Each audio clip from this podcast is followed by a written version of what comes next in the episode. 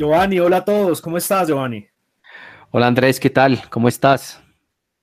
Bien, bien, aquí te, confieso que, casi no puedo aguantar las ganas de, continuar con este diálogo que quedó en punta, eh, quedó justo cuando se estaba gestando el proyecto republicano que dio origen a, nuestro país por allá en el siglo XIX, quedé como eh, expectante estas semanas y, bueno, estamos acá muy contentos de nuevo. Así es, claro que sí, Andrés. Nos quedamos justamente en esta exposición de cierres del siglo XVIII, principios del siglo XIX, con dos eh, grandes, eh, digamos, precursores de todo este tema del currículo en Colombia. Inicialmente uno en términos más de enseñanza, que fue José Celestino Mutis, que eh, justo en sus aulas generó una ruptura a toda esa línea escolástica con la que venía desarrollándose la educación en Colombia en su momento. Y el otro, pues sin lugar a dudas, ya en términos de currículo y a partir de los lineamientos y órdenes del rey Carlos III, pues Moreno y Escandón, que formuló en su momento un currículo eh, para... Eh, la Nueva Granada muy centrado en las ideas de la ilustración. Yo creo que ellos dos son unos antecedentes muy grandes que nos permiten tener una ruta con respecto a lo que comenzó a pasar ya en la primera y segunda década del siglo XIX. Y sobre todo porque fueron eh, muy influyentes en esa élite granadina que además de las ideas que promulgaba Mutis en su momento, eh, pues también fueron incorporando las ideas de Francia, en, tema, en términos de la Revolución Francesa, eh, también de Estados Unidos, con lo correspondiente a la revolución eh, en Estados Unidos y la conformación de Estados Unidos en 1776, y también pues todas estas ideas políticas y filosóficas que atravesaron Europa sobre eh, el nacimiento de los derechos humanos y los deberes del ciudadano y los derechos del hombre, ¿no? que eran pues obviamente parte de la consigna y, de la promulgación de estos líderes que comenzaron a generar la República y el movimiento independentista entre 1810 y 1819. Sí, Giovanni, a pesar que este movimiento independentista, del cual por supuesto Mutis fue un precursor, eh, rompe las relaciones con la corona, se independiza de las relaciones con la corona.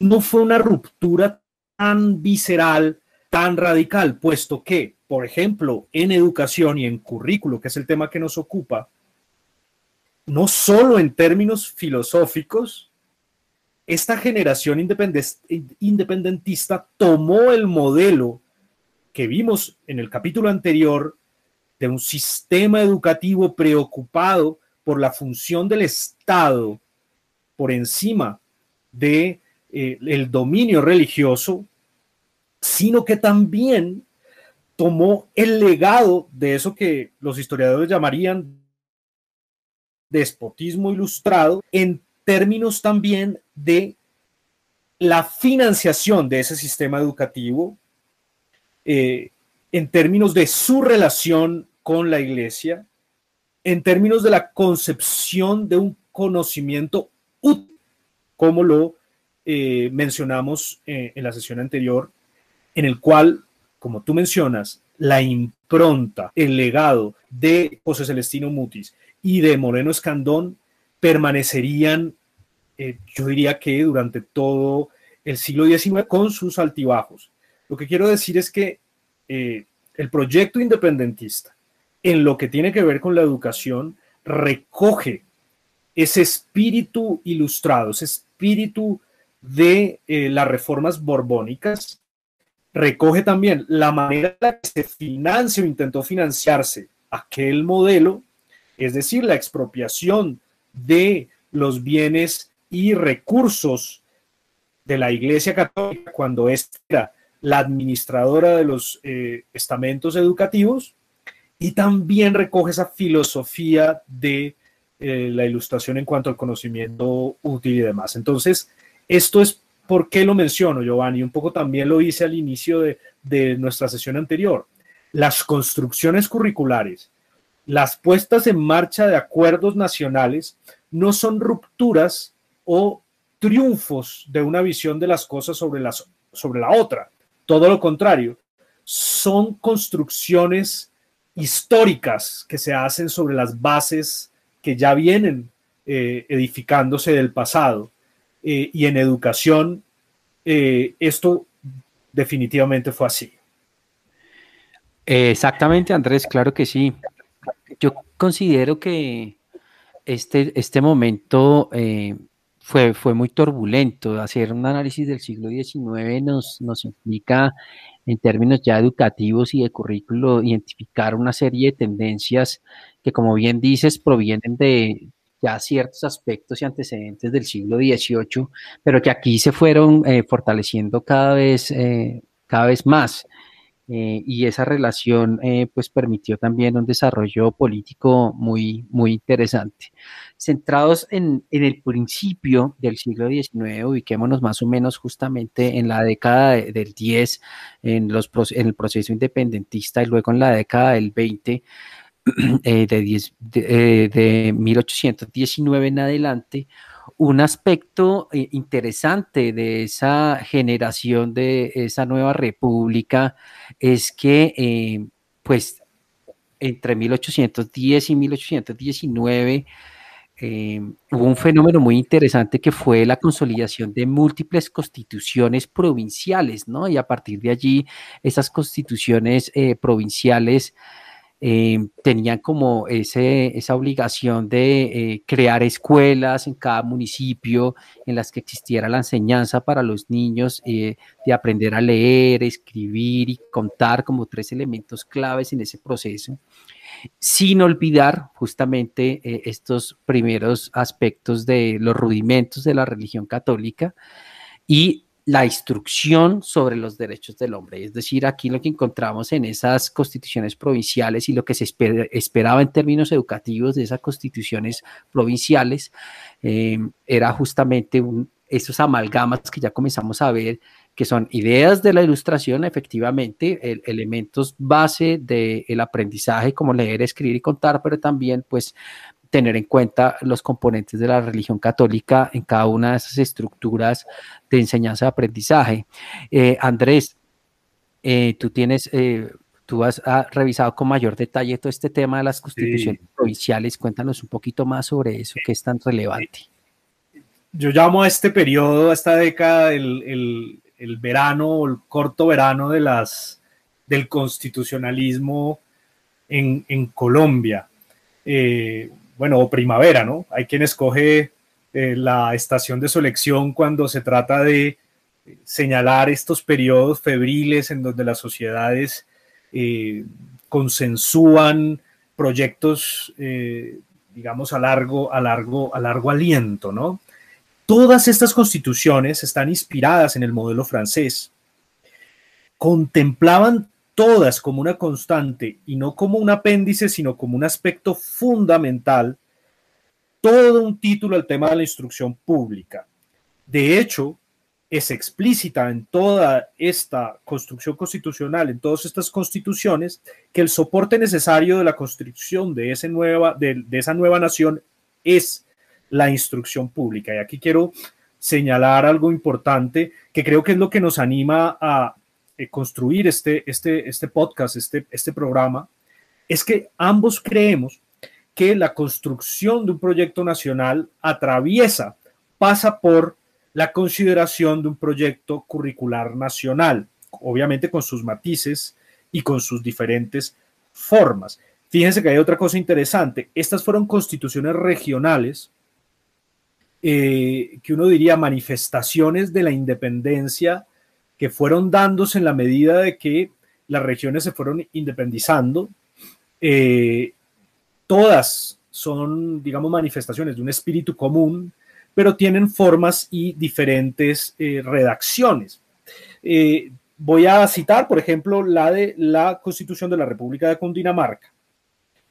abro comillas, las primeras ideas que se imprimen al hombre en su niñez y la educación que se recibe en su juventud no solo son la base de la buena o mala suerte que haya de correr en el decurso de su vida, sino las que aseguran todas las ventajas o desventajas a favor o en perjuicio de la sociedad, las que dan a estas ciudadanos robustos e ilustrados o la plagan de miembros corruptos y perjudiciales. El cuerpo legislativo tendrá mucha consideración y el gobierno promoverá con el mayor esmero los establecimientos que miran a esta parte importantísima de la felicidad del Estado. Y subrayo el término felicidad del Estado como una constante en todas las constituciones de esa década. Eh, es decir, fíjense cómo ya hay una eh, conciencia sobre la relación entre la calidad educativa y los desequilibrios y desigualdades sociales y cómo una instrucción pública común que eh, abrigue con la misma calidad a todo el territorio, a toda la población, es la única vía para eso que eh, en esas constituciones es llamada la felicidad pública. Es que interesante ese tema eh, de la felicidad pública y de esta idea de comenzar a consolidar el mismo Estado a partir también de una enseñanza eh, robusta en cada una de estas repúblicas que tú mencionas y en el caso puntual de la de Cundinamarca a través de esta cita tan interesante. Eh, además de esta, ¿qué otra encuentras allí? La, eh, mencionaste la de Nariño, está por allí, ¿no? Sí, hay, hay, hay, varias como, como, cosas interesantes. todas tienen una igual consideración en el tema, en el capítulo de instrucción pública, por la conservación de las tradiciones religiosas. Yo creo que todos en esa época, eh, digamos que se preguntaban o se inquietaban por hasta dónde podría llegar la ruptura eh, y hasta dónde podría llegar la construcción de lo nuevo, ¿no? de una nueva nación y todas eh, se enraizan eh, en las tradiciones eh, católicas, pero en, el, en, señalar la instrucción pública mencionan que también es la escuela el lugar donde el ciudadano aprende sus derechos y deberes ciudadanos. Así es. en esas primeras constituciones hay ya una relación que puede llegar a ser tensa en algunos momentos de la historia entre el desarrollo de la civilidad, ¿no? De ese ser político y, digamos, acreedor de derechos, que es el, hombre de la, Revolución Francesa, y eh, el cristiano, el católico, todavía eh, con las tradiciones eh, religiosas muy arraigadas. Sí, efectivamente. Bueno, y, devolviéndonos al contexto histórico, recordemos que finalmente viene la reconquista y este periodo que nos lleva a una lucha independentista a través de las armas, que finalmente se lograría en 1819 con la campaña libertadora de Bolívar Santander eh, y demás. Y Giovanni, eh, ahora que mencionas el tema de las armas y que me preguntabas acerca de uno de esos documentos, eh, eh, por, ejemplo, una de las constituciones ordenaba la organización de escuelas de primeras letras en todas las ciudades, villas y lugares y también eh, estudios o, digamos, ordenaba que los contenidos o los temas fueran lectura, escritura, aritmética, dogmas de la moral cristiana, los derechos y deberes del hombre en la sociedad, y se incluía la instrucción en el ejercicio militar los días de fiesta y los jueves en la tarde. Entonces, fijémonos, Así es. ese paisaje previo a eh, la reconquista y a la guerra de independencia es un paisaje eh, variopinto y que muestra la dificultad eh, que tuvo esta primera generación independentista para hacer un conjunto, digamos, creíble y verosímil de las cosas que se estaban dando. Eh, ejercicios militares, eh, doctrina cristiana, además derechos y deberes, Eh, entonces, es como nosotros llamamos, eh, se llamó en el siglo XX, creo que Bateman lo, mencionó, el sancocho nacional. O sea, cómo cocinar esa paella. y ah. definitivamente la, gran dificultad de lo que yo creo que mm, torpemente los historiadores, y yo creo que ni siquiera los historiadores, yo creo que esto es un tema más de los periodistas o los comunicadores. La patria boba realmente era, era muy complejo unificar, sistematizar todas esas aspiraciones y esas expectativas en una década tan convulsa. Eh, y, creo que, lo que vino después fue apenas lo que debía, lo que debía ocurrir en ese, en ese, en ese momento. No, no era fácil.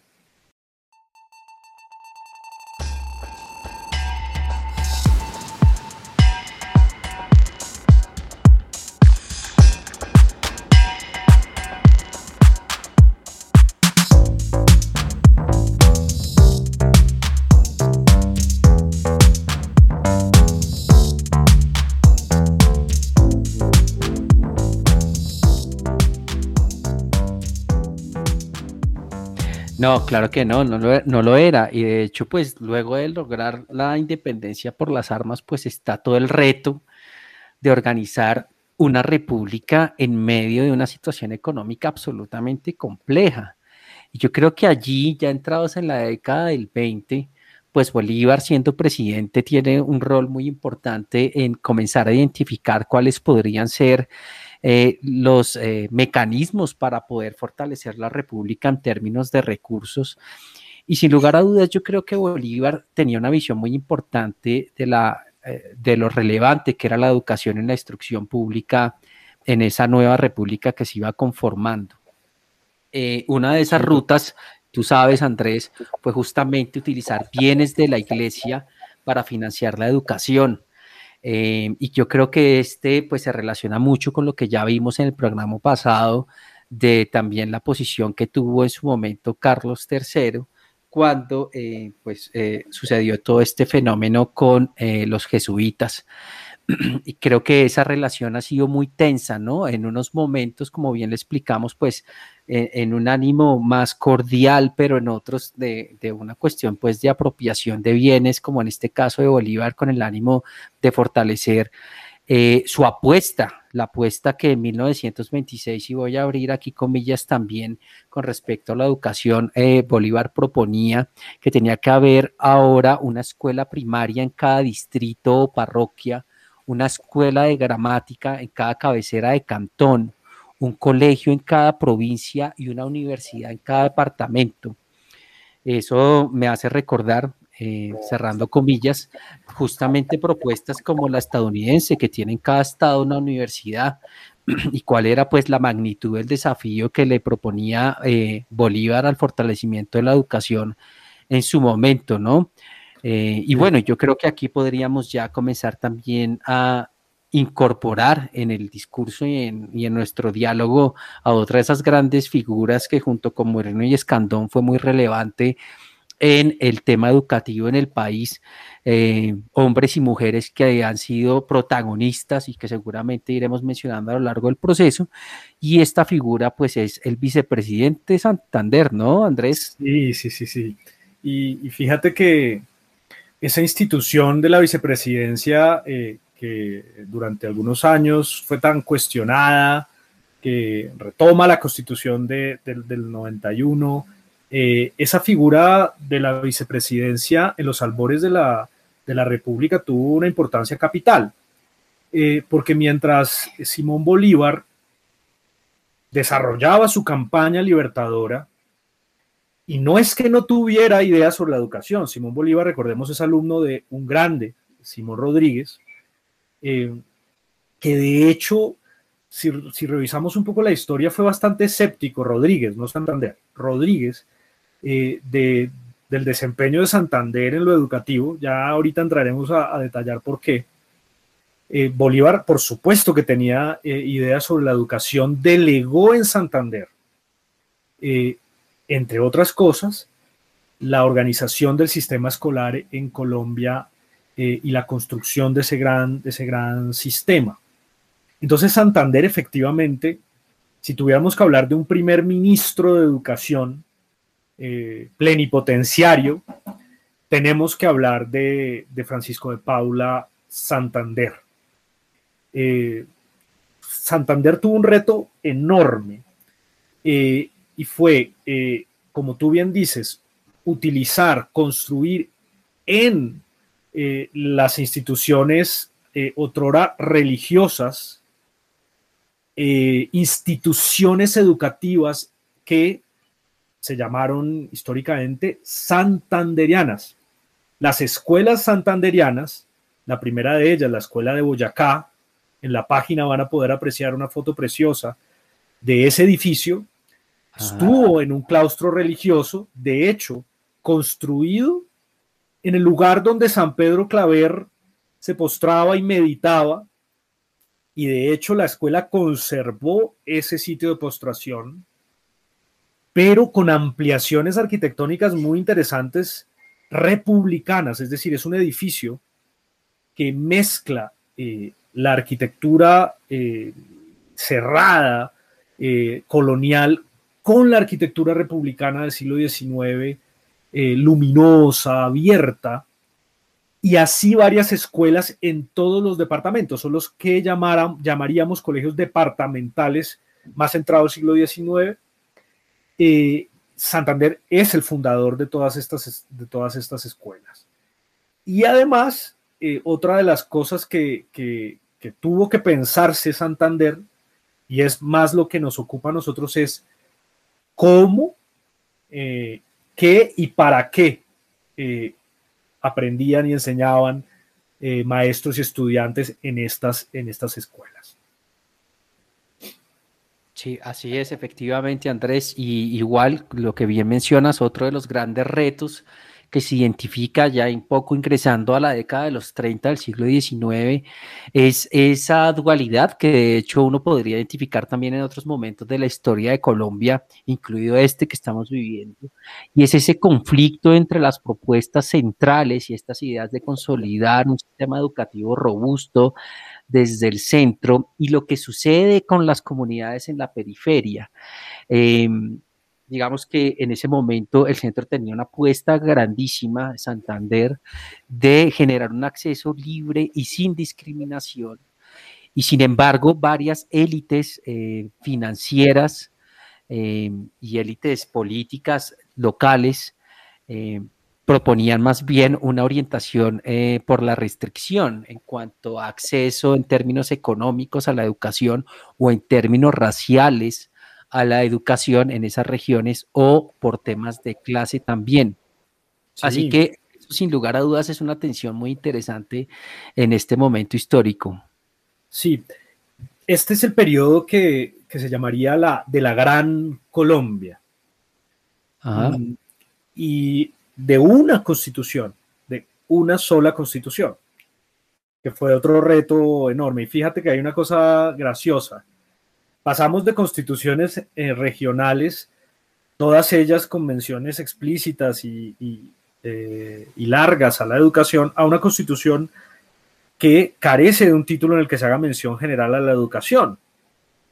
Entonces ahí empezamos, podría decirse, no tan bien empezamos con una pequeña incongruencia ese, ese, ese periodo. Sin embargo, esto no significó que el proyecto educativo fuese interrumpido durante la Gran Colombia. Para el año 1825 el país tenía aproximadamente 200 escuelas de estas que mencionaba anteriormente.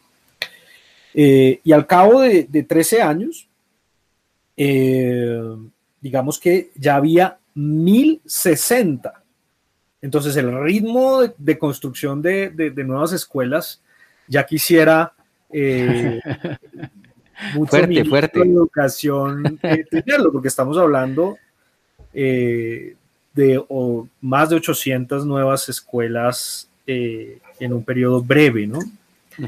Entonces, efectivamente, este periodo fue complejo. ¿Qué pasó con la construcción de esa gran Colombia en términos de, lo, educativo? Buena parte del problema, eh, Giovanni, creo que lo mencionábamos la, clase pasada. Eh, la construcción de un sistema educativo fuerte, potente, eh, abarcador de todo un territorio, requiere ingentes cantidades de recursos. Eso yo creo que es una, eso es un consenso, es, algo que todos sabemos. Ah, eh, lo fue en ese entonces, lo fue con los Borbones que no pudieron consolidar un sistema tributario, digamos, eh, que generase esa confianza en, el Estado y esa tributación, y lo fue en la Gran Colombia, con un matiz adicional.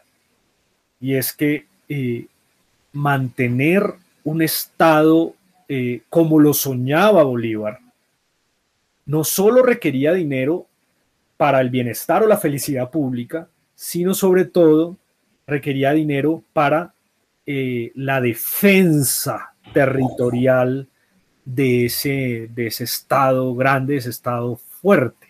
Ajá. requerían, digamos, que concentrase el, por eso Bolívar fue, digamos, un, un avieso defensor del centralismo, que concentrase eh, eh, el poder militar y, la, y el recurso de ese poder militar en la figura del libertador. Y eso un poco complicó, puso en aprietos el proyecto, digamos, de una educación eh, en todo el territorio federal, eh, pluralista. Eh, y, es un hecho, digamos, que, esto, que esto sucedió, que esto fue así, digamos, sobre todo llegando ya hacia, hacia el año 30. Así es, Andrés. Claro que sí, eso fue un reto muy grande y pues justamente hizo parte de esos desafíos que tuvo Santander a la hora de fortalecer el sistema educativo en el país. Hay tres elementos claves eh, en estas dos décadas en términos de enseñanza entre los 20 y los 30. Primero, la formación de ciudadanos activos. En segundo lugar, fortalecimiento de la doctrina cristiana. Y finalmente, pues la enseñanza de las ciencias naturales con miras al desarrollo económico. Ahí están otra vez como ese gran triángulo eh, de componentes que, nos han venido mostrando desde principios del, del siglo XIX y que se ha venido fortaleciendo también con estas propuestas de Santander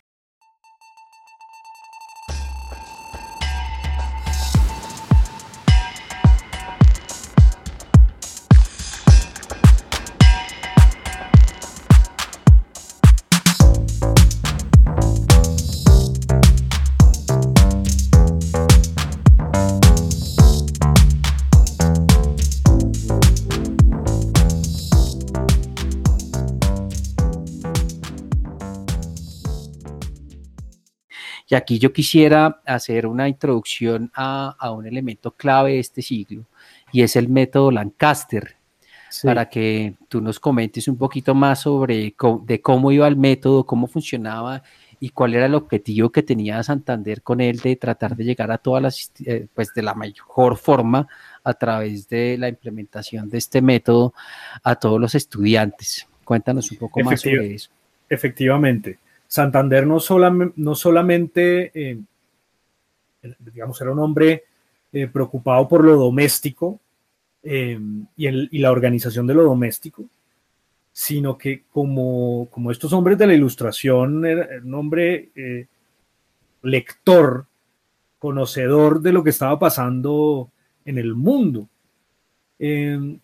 y se fijó particularmente en un fenómeno que pertenecía más eh, a las sociedades industriales, eh, específicamente eh, el Reino Unido, que mm, acompañado de la revolución industrial, es decir, de las migraciones fuertísimas del campo a las ciudades industriales, forjó, bueno, allí se forjó un método educativo que acompaña un poco a la, revolución industrial y la lógica un poco también fabril, ¿no? De las, de las grandes eh, fábricas manufactureras.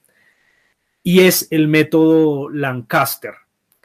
Eh, el método Lancaster es un método basado en eh, que un docente puede impartir lecciones a un número grande de estudiantes a través de monitores o de asistentes de clase que a su vez administraban pequeños grupos de tal, de tal manera que el docente formaba a los monitores y esos monitores a su vez a pequeños grupos de estudiantes en galpones, en grandes espacios eh, que podríamos asimilar hoy en día, Giovanni, a los bootcamps o a los campamentos de estudio. Sí. Eh, y digamos que en términos generales uno podría decir que es simplemente un sistema de, organización de grupos, pero eh, los manuales de Lancaster para la aplicación de su método eran supremamente específicos y detallistas en cuanto a la arquitectura de esos espacios, al hacer diario de esos eh, monitores, a los ejercicios del docente con sus monitores, a la disposición espacial de las cosas.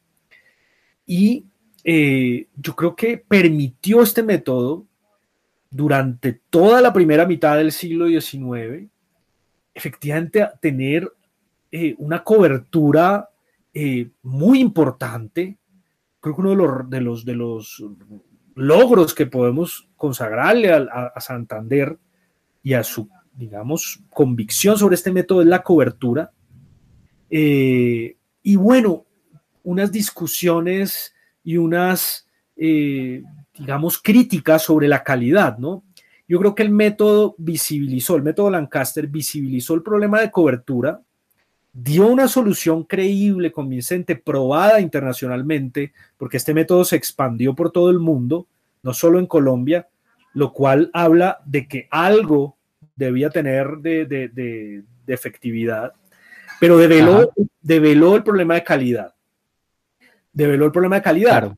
porque delegar a un, eh, a, un monitor no es tan fácil en un grupo de 200, 200 eh, estudiantes.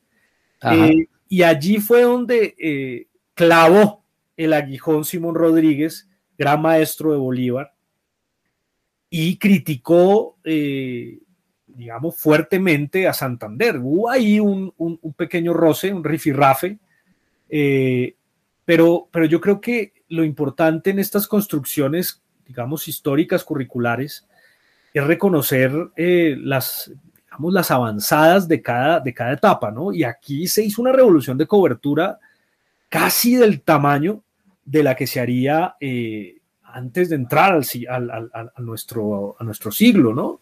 Eh, es decir, logró un gran, un gran eh, digamos, avance en la cobertura, pero tuvo sus problemas en calidad y ya para entrado lo que, lo que llamamos ya la, la época eh, de las guerras civiles y de, la época conservadora y, ya liberal, que vamos a hablar ahorita, no, no, no, quedaba o no quedaba mucho de ese método Lancaster. Así es, y además de lo que tú mencionas eh, en términos de, bueno, claro, estamos hablando de una apuesta por la cobertura, eh, sacrificando la calidad, sin que, pues, lo que tú bien mencionabas, eh, es unos elementos a tener en cuenta como aspectos valiosos del proceso y que en su momento histórico fueron, fueron relevantes. Además de, esos aspectos, eh, otro componente que se le sumaba a, a, esos retos que tuvo Santander para implementar pues, un sistema educativo robusto pues es justamente esta relación de, las, eh, de los padres eh, y la familia en el campo con sus hijos, en términos de que los niños eran entendidos en el marco del aparato productivo familiar, eh, lo que llevó en su momento a que el gobierno estipulara una obligatoriedad entre los niños de 7 y 12 años para asistir a los colegios, y con una, incluso una sanción pecuniaria a los padres eh, por no llevar a los, a los niños al colegio. Eh, esto era uno de los elementos que justamente tenía que ver con esa eh, pues incorporación de los niños en el sistema educativo en el marco del método Lancaster y de las acciones que desarrolló Santander en su momento para fortalecer este sistema. Sí, y fue clave en ese desencanto que hubo posteriormente sobre el sistema eh, educativo, desencanto de la sociedad. Fijémonos cómo eh, los Borbones desconfiaban de los jesuitas como docentes, como administradores de lo educativo. Pues bien, en el siglo XIX la sociedad, por estos problemas de calidad, sacrificada por la cobertura, empezaron a desconfiar del sistema y de sus maestros. Así que después de este primer periodo de la Gran Colombia, y lo que podríamos llamar un periodo conservador, eh, centralista, eh, el gran desafío, el gran reto fue formar un cuerpo docente que volviera a encantar a la población, a la familia, para que un campesino, por ejemplo, de Boyacá, para poner un, citar una, región, eh, llevar a su hijo al colegio y no lo pusiera a trabajar en la finca. Ese, ese dilema, muy presente en toda nuestra historia, eh, pero muy fuerte en, en, la primera mitad del siglo XIX, y es que para un campesino no había suficientes incentivos y motivaciones para que su hijo fuera al colegio. Había una desconfianza eh, igual o semejante a la que hubo de los Borbones sobre los jesuitas, esta vez con el cuerpo docente. Entonces, si quieres, entramos eh, en, ese, en ese periodo conservador, eh, apuntalando a ese problema de la confianza y la, la creencia que tanto creían los colombianos en su sistema educativo.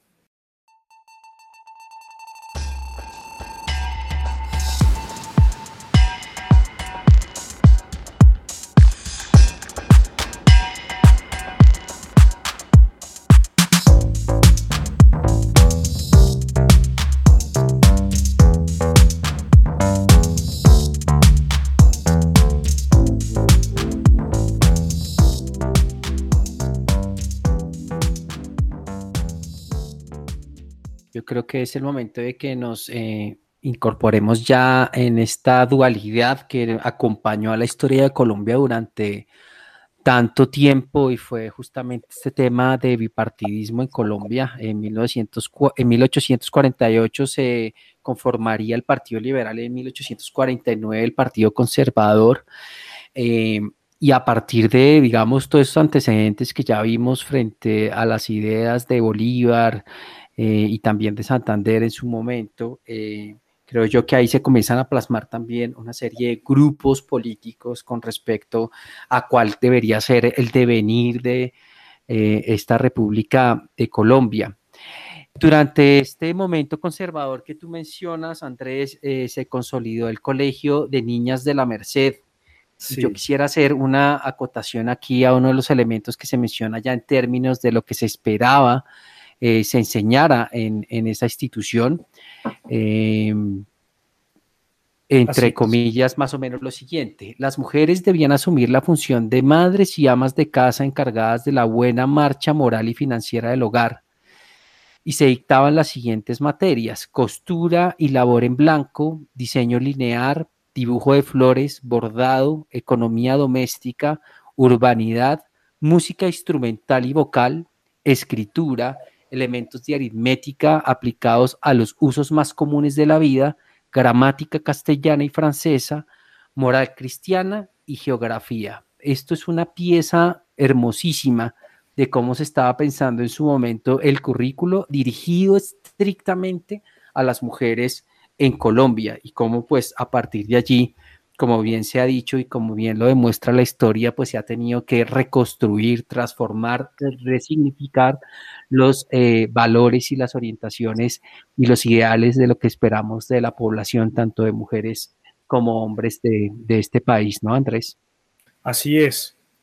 Y también durante este periodo conservador eh, se formaron las escuelas normales, eh, que tienen el propósito que mencionaba yo anteriormente.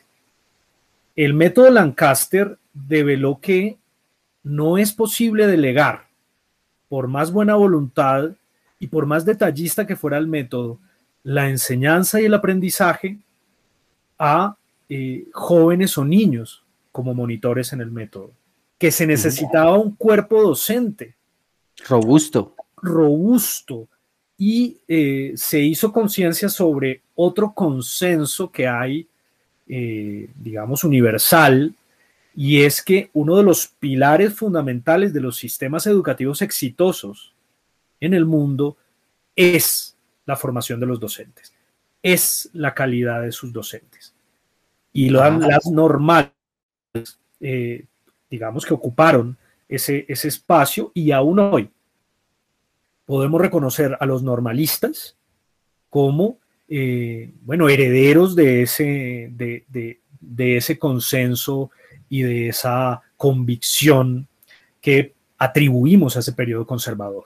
Quiero mencionar también una cosa, y es que el eh, nacimiento del bipartidismo eh, no fue tan virulento en, esta primera mitad y segunda mitad del siglo XIX como lo fue en el XX. Eh, es decir, los conservadores o el Partido Conservador no es que fuera visceralmente opuesto, por lo menos en lo educativo, a el Partido Liberal y a las élites liberales. De hecho, hay líneas de continuidad eh, que, se mantuvieron. el Estado siguió, siguió ocupándose de lo, de lo, educativo en el régimen conservador, eh, que con una mayor, digamos, participación eh, de los principios y de los actores religiosos, pero el Estado siguió, siguió siendo el, el, vigía de lo educativo. las normales son esfuerzos y proyectos, digamos, eh, aunque propios del régimen conservador, son, eh, digamos que también parte de ese proyecto nacional. Eh, y creo que la cosa se fue complicando, el bipartidismo se fue complicando, fue... Cerca a finales del siglo XIX. Y, y, en todo el siglo XX. Exacto. no imaginemos, digamos, por ejemplo, Tomás Cipriano de Mosquera. Es, es, es, un hombre también de, de, de un de una visión sobre lo educativo muy, muy grande. Eh, las, escuelas militares eh, que, bueno, eh, existieron, se formaron durante ese, durante ese periodo, pues son escuelas que pese a su adjetivo militar, su connotación militar, se parecen más a un politécnico, una escuela, digamos, de, o de, o de incluso de ciencias exactas, que a una escuela meramente militar. O eran escuelas que eh, acudían a la ciencia, a la ingeniería, a la técnica de una manera muy, muy precisa.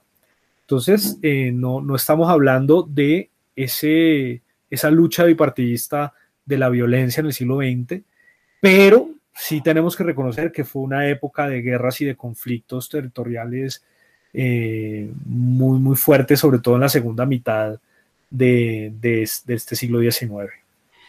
Sí, mencionas una figura muy interesante, Andrés, y es justamente la de Tomás Cipriano de Mosquera, eh, que si bien eh, tiene como una orientación más conservadora, de todas maneras maneja muchos de los elementos que tú mencionas con respecto a unas orientaciones liberales, de mantener al Estado como eh, pilar fundamental del proceso educativo, incorporar estas ideas técnicas, tecnológicas y pues en el marco también de lo militar para la formación y la enseñanza de las personas en Colombia. Tomás Cipriano también es una figura muy relevante de, estos procesos y lo que vemos en, el, en esa segunda mitad del siglo XIX es como unos pequeños cambios frente a, ideas más liberales en algunos momentos, algunas hegemonías liberales y también hegemonías conservadoras que nos llevarían finalmente que yo creo que podría ser el momento de dar cierre al programa a ese 1886 y toda la propuesta constitucional eh, con Rafael Núñez a la cabeza, ¿no, Andrés? Sí. Eh, y yéndome un poquito atrás para explicar ese momento de cierre, eh, tenemos que reconocer en el periodo liberal lo que llamamos Olimpo radical, que para mencionar solo algunos de los, de los aspectos que significó ese proyecto, en donde Colombia era un Estado federal, Estados Unidos de Colombia, retomaba ciertos ideales de ese primer federalismo, se abolió la esclavitud eh, y, bueno, eh, se intentó regresar al, Estado muchísimas tierras de la iglesia y digamos que entramos en, un devaneo de guerras y conflictos internos yo creo que más asociados a, esas disputas territoriales, eh, que luego obviamente se erigieron en ideologías y que tuvieron en Núñez eh, a ese ideólogo de la, de la nación eh, restaurada, ¿no? sí tenemos que mencionar ese periodo Olimpo radical en términos de las libertades y, bueno, de las aspiraciones más liberales. ¿Qué es el proyecto restaurador de, Núñez? Pues la restauración de una nación, una bandera, una religión, una manera de, entender el, mundo y una, de nuevo, una constitución. Entonces, eh, podemos ver, por ejemplo, en el himno nacional, eh, Giovanni, eh, que fue, digamos, letra de, Núñez, pues los elementos que también inspirarían en este final del siglo XX lo educativo y es, eh, en el himno reconocemos eh, la religión, de hecho muchos críticos del himno dicen en un estado laico el himno debería reformularse, debería volverse a redactar de nuevo, la religión católica, el, ejército, el, ¿no? el ejército, un solo ejército, eh, y eh, la versión, la visión de la, de la historia, ¿no? Esta horrible noche que cesó y la independencia. Entonces es un relato histórico que cuando se vuelve hegemónico, eh, pues se vuelve la, la, imposición de una visión sobre la otra y es lo que nos arrastra en finales del 19, principios del 20, a la guerra de los mil días más fratricida de nuestra historia, eh, en donde yo creo que entramos en una laguna eh, de muerte y de sangre que empañó la entrada al siglo, al siglo XX.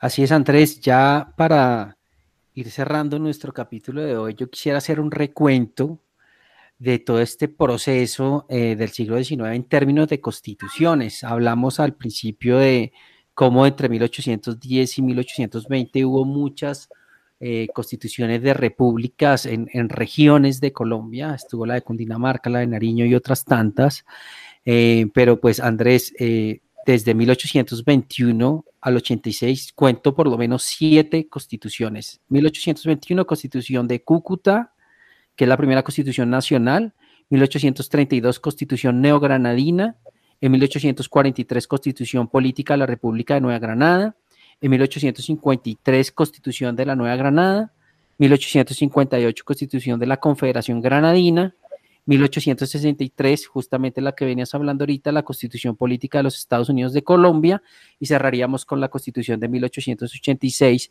esta Constitución política de Colombia que, como bien mencionaste, unifica a, la nación. Eh, me, pareció genial ese, esos términos que usaste en una sola bandera, en un solo escudo y también en una sola religión.